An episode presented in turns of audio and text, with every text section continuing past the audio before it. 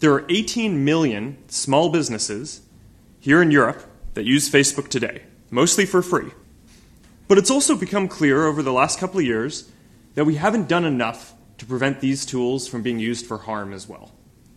And that goes for fake news, foreign interference in elections, and developers misusing people's information. We didn't take a broad enough view of our responsibility, and that was a mistake. Das Handelsblatt Morning Briefing von Hans-Jürgen Jakobs. Guten Morgen allerseits. Vor vielen Jahren hat Elton John in einem seiner Hits definiert, Sorry seems to be the hardest word. Nun, bei Mark Zuckerberg, dem Helden und Antihelden der digitalen Zeit, ist das ganz anders. Sorry ist für ihn kein schwieriges, sondern ein ganz leichtes Wort. Er sagt es eigentlich immer, wenn die Sprache auf Fehler, Fahrlässigkeiten oder Fakes von Facebook kommt. Im US-Kongress genauso wie gestern im EU-Parlament. Der Sorry-Sager vom Dienst fügt dann in flüssiger Rede an, man habe sich ja nicht vorstellen können, dass dieses Menschheitsbeglückungsding von Menschen auch ausgenutzt werden könne, um anderen zu schaden. Konkrete Fragen blieben ohne konkrete Antwort. Zuckerberg ist, sorry, ein König des Wagen. Transatlantische Treffen waren in der Vergangenheit für Außenminister der USA und der Bundesrepublik richtige Rituale des Treueschwurs. Niemand zelebrierte diese Love Story so schön wie Madeleine Albright und Joschka Fischer. An diesem Mittwoch wird es anders aussehen, wenn der schlank elegante Außenpolitik-Novize Heiko Maas beim Antrittsbesuch in Washington auf den pyknischen lauten Mike Pompeo trifft. Der Amerikaner hat zur Einstimmung jetzt schon mal härteste Sanktionen gegen den Iran angekündigt, jenes Land, das sein deutscher Kollege als Vertragspartner schätzt. Maas muss es wie Shakespeare halten. Der bessere Teil der Tapferkeit ist Vorsicht. Während der Recke von der SPD in den USA die dort vorgesehenen Strafzölle auf europäische Produkte garantiert nicht aus der Welt bringen wird, übernimmt seine Berliner Vorgesetzte in China eine viel schönere Aufgabe, Handelsexpansion zu fördern. Der Gastgeber tut das Seinige und avisiert niedrige Einfuhrzölle auf Autos.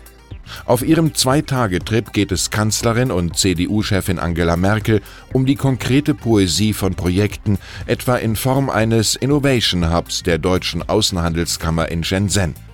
Ihre Begleitung, eine Wirtschaftsdelegation prominentesten Zuschnitts, wird darauf achten, dass das bilaterale Rekordhandelsvolumen von 187 Milliarden Euro weiter ansteigt. Es kommt kein Untersuchungsausschuss, es kommt der Staatsanwalt.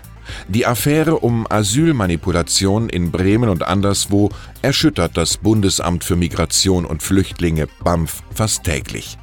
Die Staatsanwaltschaft Nürnberg-Fürth ermittelt inzwischen gegen BAMF-Präsidentin Jutta Kort wegen des Verdachts der Beihilfe zum unerlaubten Aufenthalt.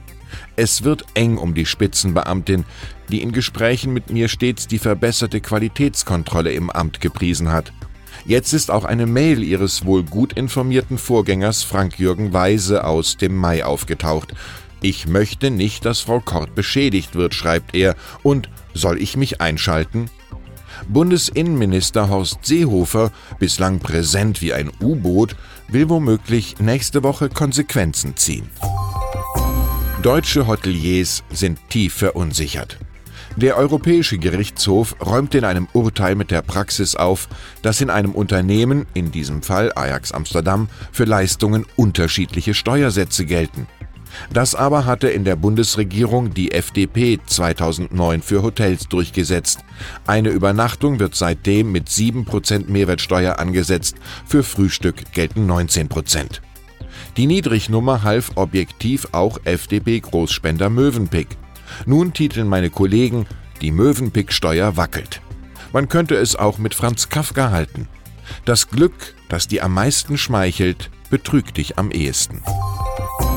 So wie der große Jeff Bezos von Amazon in Seattle wollen es die Chefs von Salando auch halten. Investieren, investieren und bloß keine Dividende ausschütten.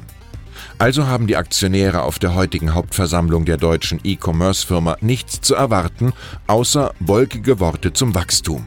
Beschließen dürfen sie, dass die Festbezüge der drei CEOs von je 200.000 auf 65.000 pro Jahr sinken, dafür aber Aktienoptionen über 1,75 Millionen Euro gewährt werden.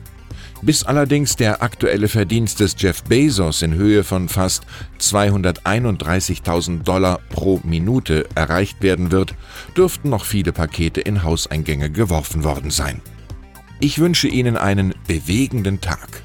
Es grüßt Sie herzlich Hans-Jürgen Jakobs.